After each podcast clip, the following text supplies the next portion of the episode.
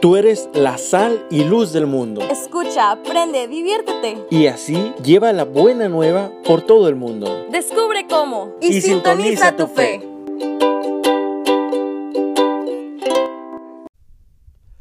Hola, ¿qué tal hermanos? Bienvenidos a un episodio más de este tu podcast de la Diócesis de Mexicali, Sintoniza tu Fe.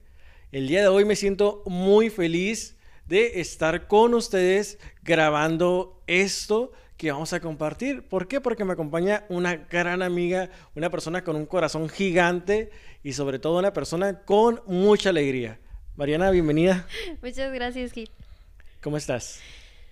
Aquí un poquito nerviosa, un poquito tensa, pero espero que conforme pase el tiempo, transcurra esta charla, pues relajarme un poquito más y platicar un poquito de lo que tenemos preparado. Justamente escuchábamos hace un momento hablar a Sam y a Sara sobre un tema muy importante que es el amor. Ajá. Así que, ¿qué te parece si para iniciar este tema, que va muy relacionado con el anterior, iniciamos como se merece? Claro que sí. Y pues eh, vamos a iniciar con una oración. Creo que es la mejor manera de iniciar, como tú lo dices. Entonces vamos a ponernos en disposición, hermanos, tú que estás en casita, donde, donde nos estés escuchando, pues intenta despejar un poquito tu mente y concentrarte eh, en esto que vamos a iniciar. ¿Ok? Nos ponemos en disposición en el nombre del Padre, del Hijo, del Espíritu Santo. Amén. Señor Jesús, eh, en, este, en este día tan especial, en este día en el que vamos a compartir este mensaje que tienes preparado para todos aquellos que nos escuchan, te pedimos abras no solamente nuestros oídos, sino nuestro corazón, que siembres esa linda semilla esa, esa flamita, esa chispita, para que todos los que te están escuchando transformen un poquito de aquello que tal vez necesitan cambiar, de aquello que tal vez no está funcionando acorde. Señor, que todo sea para bien tuyo y en tu nombre. Momita María, cúbrenos con tu manto, y tú como primera evangelizadora, ayúdenos a transmitir este bonito mensaje a todos y cada uno de tus hijos. Eso se lo pedimos en nombre del Padre, del Hijo y del Espíritu Santo. Amén. Mariana, pues ya hablaban de lo que es el amor. Y yo te pregunto a ti, ¿cómo crees o cómo dibujarías si te dijeran dibuja el amor? ¿Qué forma sería? Creo que está como muy limitado, ¿no? Querer decir, vamos a dibujar el amor. Creo que el amor es infinito, es inconmensurable, es algo que no puedes describir ni siquiera con palabras, ¿no? Yo creo que si le preguntas a cualquiera qué es el amor, pues probablemente podrá haberlo experimentado en alguna ocasión, pero no describírtelo, ¿no? Creo que las palabras no son justas para poder describir qué es el amor y sobre todo como que el dibujarlo sería como encapsularlo en algo muy, muy chiquitito. Muy bien, pues yo tenía un pensamiento muy parecido al tuyo. Hasta que una vez me dijeron, el amor tiene forma de cruz. Y tiene sentido, porque si creemos que Cristo es amor y que Cristo es la figura más grande de amor y que murió por nosotros, murió de la manera más cruel, pero por amor, por sus amigos, por cada uno de nosotros. Así que creo que tiene sentido que el amor sea representado mediante una cruz. Para ti, Mariana, ¿cómo podrías describir ¿Qué es una cruz? ¿Cómo, cómo la describirías? Mm, pues mm, como digamos un madero que tiene un inicio, pero que como tal, no sé, como que no tiene un límite, ¿sabes? O sea, lo puedes hacer muy grande, muy chiquito. O sea, creo que es algo que, ay, no sé, es como muy variable, no sé, no sabría describirlo a lo mejor muy bien. Muy bien. Algo, si nos vamos a pensar, si vemos una cruz, son dos maderos. Uno que va del suelo, del piso, hacia arriba. Y otro que va de un lado a otro. Justamente así es el amor. Eso es el amor. El amor que Dios nos tiene a nosotros. Es un amor que viene del cielo hacia el hombre. Pero también el amor no queda ahí. Tenemos una invitación muy grande, que es el dar el amor hacia los demás. ¿Cómo es eso? Tenemos otro madero que va de un lado al otro. ese madero representa el amor que tú, que yo, que las personas que nos están escuchando, que el compañero hermano que nos está grabando, todos estamos invitados a dar ese amor infinito. Así como ese madero que va del piso al cielo es infinito, el otro madero debe ser infinito también. Y dar la vida con amor hacia el otro. Dar la vida desde, nuestro, desde nuestra trinchera. Por ejemplo, tú que eres odontóloga, dar el amor en, tu servicio, en, cada una de las cosas que haces. Muy bien, Gil, tienes muchísima Así que para mí eso es la, ese es el ejemplo más grande de amor, la cruz. Y hablando un poquito, pues, del amor, durante toda la historia ha habido personas que se han entregado por amor, que son los santos. Qué ejemplo más grande, los que nos están mirando. Aquí pusimos algunos de nuestros santos favoritos, los cuales son un ejemplo para nosotros y pueden ser un ejemplo también para ustedes. Pero esos santos no nacieron siendo santos. Muchos de, de hecho tienen ahí, como dicen, cola que les pisen una, un pasado muy grande. ¿Qué opinas de eso, Mariana? Pues opino que es obvio, ¿no? Que los... Bueno, no es obvio. A lo mejor es obvio para mí en este momento, ¿no? Pero si ustedes en casita a lo mejor desconocen un poquito, este, pues los santos no vivieron una vida con un manual perfecto, ¿no? O no fueron, como tú dices, las, ¿cómo se dice? Esas luces en, en sus vidas de los demás que los rodeaban, ¿no? Creo que tenían su colita que les pisaran, cometieron errores, tal vez no fueron nunca perfectos, pero también tuvieron como que ese otro chipsillo, ¿no? O sea, ellos buscaron cambiar aquellos errores que los hacían tal vez no perfectos, ¿no? O sea, creo que ahí está como el, el cambio, vaya. Y justamente cuando hablas de cambio hablamos de conversión. Así que, es. que es la conversión yo relaciono mucho, al menos los que fuimos en, en la escuela, que dicen los de la escolta, conversión a la derecha, y ya está dando vuelta de un lado o a la izquierda y está dando vuelta por el otro lado. Pues justamente eso es la conversión, porque Cristo en algún momento de nuestra vida, o en muchos momentos de nuestra vida, llega, toca la puerta y, hey, fíjate que si te sientes triste, si te sientes agobiado, es porque a lo mejor no vas por el camino correcto, fíjate, acá te ofrezco esto que está mucho mejor. A veces hacemos oídos sordos y no le hacemos caso a veces que sí y damos esa conversión de dejar lo que vivimos hacia donde queremos ir. Y justamente muchos, si no es que todos los santos, han pasado por esa conversión. Así es. ¿Recuerdas alguno ahorita que se tenga en la mente, Mariana? Pues yo creo que uno de los que más se me viene en la mente, yo creo que sería San Agustín. Un santo gigante. Un santo enorme. ¿Y qué les parece si platicamos un poquito de la historia de esos santos? De cómo San Agustín cambió su vida totalmente por amor. Así es. Justamente para los que no conocen de su historia, San Agustín nació hace algunos años, en el año 354, en el norte de África.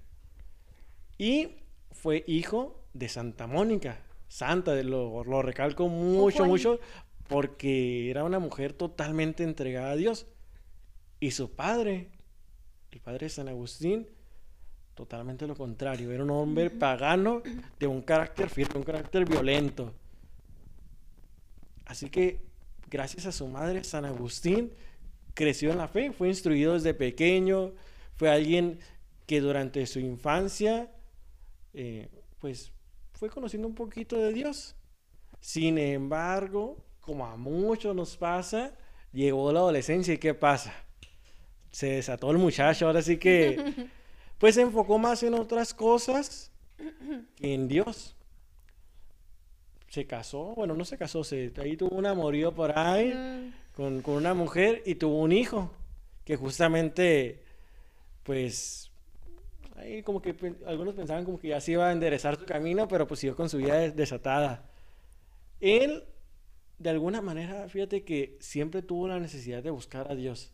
¿Por qué? Porque él trataba de, explicar, de, explicarse él mismo, pues, de dónde venía el mal, de dónde venía el bien, y pues se orilló a otras corrientes ideológicas, eh, precisamente en el maniqueísmo, donde el principio de todo el bien es el espíritu y el principio de todo el mal es la materia. Es una, una corriente ideológica que anda por ahí. Si se fija, desde hace cientos de años siempre el hombre si nos ponemos ahorita, cuando conocemos a muchas personas que tienen la necesidad de Dios, pero lo buscan de otras maneras. Pero es tan grande esa necesidad que lo buscan de una manera y luego de otra y luego de otra, que al fin y al cabo nunca lo encuentran tristemente. ¿Por qué? Porque ese vacío tamaño de Dios, como decimos, no lo puede llenar nada. nada. Y para no hacerlo tan larga, San Agustín estuvo ahí dedicándose a la vida pagana, de todo un poquito, hasta que pues llegó un punto de su vida en que, ¿qué onda? ¿Qué está pasando con mi vida? ¿Qué estoy haciendo?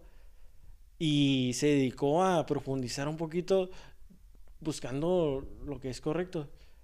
Yo te pregunto, a lo mejor no a ti, sino, ¿has conocido a alguien que siente esa necesidad de buscar a Dios. En algún momento, Mariana, no a lo mejor tú, sino otra, has conocido a alguien que se ha sentido con ese vacío. Yo creo que todos en algún punto de nuestra vida hemos conocido a alguien, ¿no? Como bien lo decías, a alguien que tiene esa necesidad, pero que la justifica como con, le pone otro nombre, ¿no? Es que siento que no estoy viviendo mi vida a gusto. O sea, como que eh, le queremos huir a Dios, ¿no? Y hace, hace rato que comentabas eh, acerca de Dios, me, me quedé pensando en que los llamados vienen cuando menos no los esperamos, ¿no? A veces es un día en el que coincides con una situación y dices, ah, caray, esto no pudo haber sido obra más que de Dios, ¿no? Entonces creo que, como bien lo decía San Agustín también en algún momento de su vida, y todos en algún momento de nuestra vida hemos tenido como esa chispita, ¿no? Ese de, me está faltando algo, pero aquí viene otra cosa que no puede ser ni de mi amigo que me lo presentó ni nada. O sea, es Dios. Dios el que se nos manifiesta, Dios el que llega a nuestra vida de alguna manera como muy extraordinaria, ¿no? Entonces, yo creo que respondiendo a tu pregunta, creo que sí he conocido y sobre todo yo en algún momento de mi vida sentí ese vacío, ¿no?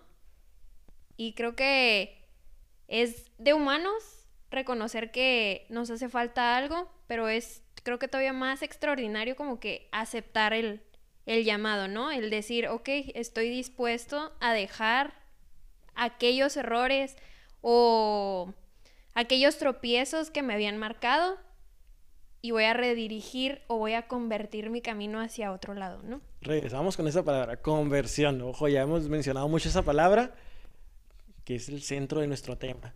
Y continuando un poquito con San Agustín, pues él tenía a alguien la cual hacía oración 24/7 por él, que es su mamá, Mónica. Era alguien que no se cansaba de hacer oración por su conversión para que él se convirtiera otra vez al catolicismo. Convirtiera, conversión otra vez. Y pues fue tan grande esa oración, pero únicamente quedó en oración. Hace poquito eh, yo escuché algo que se me hizo muy fuerte, que ella le prohibió entrar a su casa a San Agustín. O sea, qué fuerte, o sea, digo, te conviertes o te conviertes, no hay de otra, y ahora, sí, que con acciones, más la oración, se logró a ese objetivo. A lo mejor un poquito pensar, ay, Santa Mónica fue medio cruel, ¿no? Pero imagínate cuánto amor le tenía a su hijo, que dijo, tengo que hacer algo para que él enderece su camino, ¿no? Y vamos a lo mismo, son esas a lo mejor, esa chispita que sintió Santa Mónica de decir, este hijo mío viene o está llamado a algo grande, ¿no? Entonces voy a pedir por él. Y creo que no solamente con el ejemplo de Santa Mónica, ¿no? Sino con nosotros mismos. O sea, el pedir por aquellos hermanos que, como bien decías, están pasando por vacíos, por momentos de falta de, de Dios Creo que el pedir por ellos, el hacer oración por ellos es increíblemente fructífero y funciona pues de manera muy perfecta, ¿no? Así es. Y San Agustín continuaba con ese vacío, se preguntaba qué onda, ya que él sabía que el camino era Cristo. Pero pues, como buen hombre de esa época, le costaba aceptarlo. Así que poquito a poquito fue dando esos pequeños pasos. Pero recordamos, ya lo mencionamos, San Agustín vivió una vida desenfrenada. Y algo que le costaba mucho era vivir en castidad. Y él decía, lo haré pronto, pero poquito a poquito, poquito a poquito, dame más tiempo. Y ese poquito a poquito no llegaba y no llegaba y no llegaba a, la- a lo que lo llevó a, ahora sí que caer en, en poquita desesperación, hasta que él decidió dar esa conversión totalmente y entregarse a Dios. Se entregó de tal manera que él se hizo sacerdote. Y no únicamente se hizo sacerdote, sino se hizo obispo. Y no únicamente se hizo obispo, se hizo santo. Pero no únicamente santo, sino uno de los más importantes de toda la historia, que uno de los doctores. O sea, alguien de los más importantes dentro de nuestra vida, de nuestra vida como católicos. Y probablemente alguien podría pensar, ¿cómo ese hombre tan pecador, no? Ese hombre que tuvo esa vida tan desatada, pero creo que la invitación ahí está, ¿no? A que tu vida de pecado no te define, o sea, siempre hay un segundo camino, siempre hay como otra oportunidad. En algún momento lo comentabas, Dios es un caballero, ¿no? Te hace el llamado, tú sabes y respondes, ¿no? Lo puede hacer constantemente hasta que tú digas, este es momento. Y creo que San Agustín es una de las pruebas más fehacientes, ¿no? Él tal vez recibió los llamados constantemente y un día dijo, es hoy. Y se habla mucho de que él, meditando la palabra de Dios, leyó una cita bíblica que me gustaría compartirla con ustedes. Es de Romanos 12 y versículo 2. Habla, Señor, que tu siervo escucha. Solo, tú tienes palabras de vida eterna. No sigan la corriente del mundo, mundo en que vivimos, sino más bien transfórmense a partir de una renovación interior. Así sabrán distinguir cuál es la voluntad de Dios, lo que es bueno, lo que le agrada, lo que es perfecto. Palabra de Dios. Te lo damos, Señor. No sigan la corriente del mundo. Más bien, transfórmense. Imagínate qué tan, qué tan breve tuvo que haber sido que removió a un hombre como que desde el fondo, ¿no? Creo que no, no creo que fui la única, sino que también sentiste ahí como el, el sacudidón ahorita, ¿no?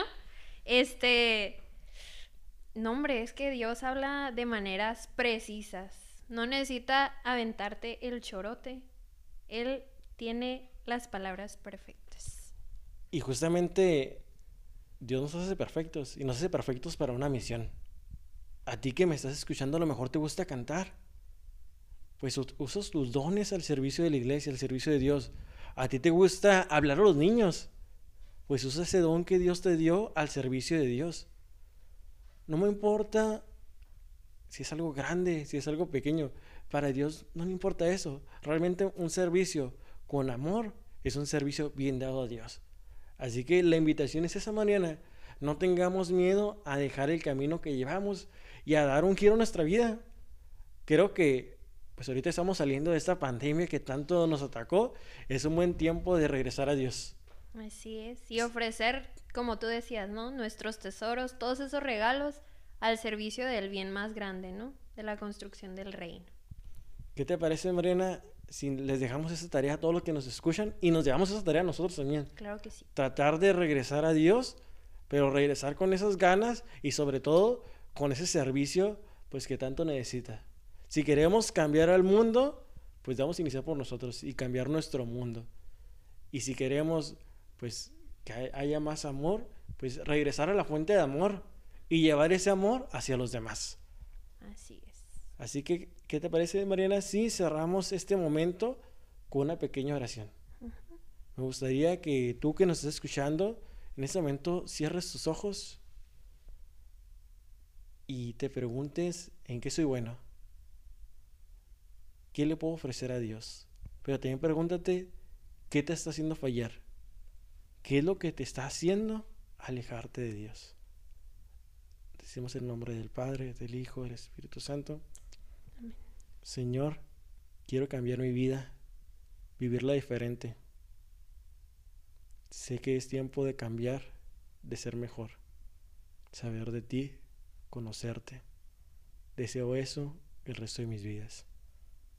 El camino es difícil, es complicado, pero me postro ante ti para que tú seas mi guía.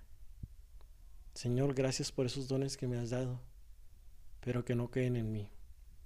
quiero ponerlos en disposición de los otros y que más gente te conozca. Señor, te rogamos porque nos dé santidad, porque podamos convertir nuestra vida. Confío totalmente en tu infinita misericordia. Amén. En nombre del Padre, del Hijo y del Espíritu Santo. Amén. Mariana, se nos fue el tiempo volando. No, hombre, podríamos estar aquí las horas, estoy segura. Pero pues hay más podcasts, más episodios de esta Pascua Juvenil, los cuales nos van a ayudar a meditar un poquito más de esto que estamos viendo que es la Semana Santa. Así que los invitamos a mirar, escuchar, como prefieran, los siguientes episodios de esta Tu Pascua Juvenil por Radio Cesana Mexicana. Sintoniza tu fe.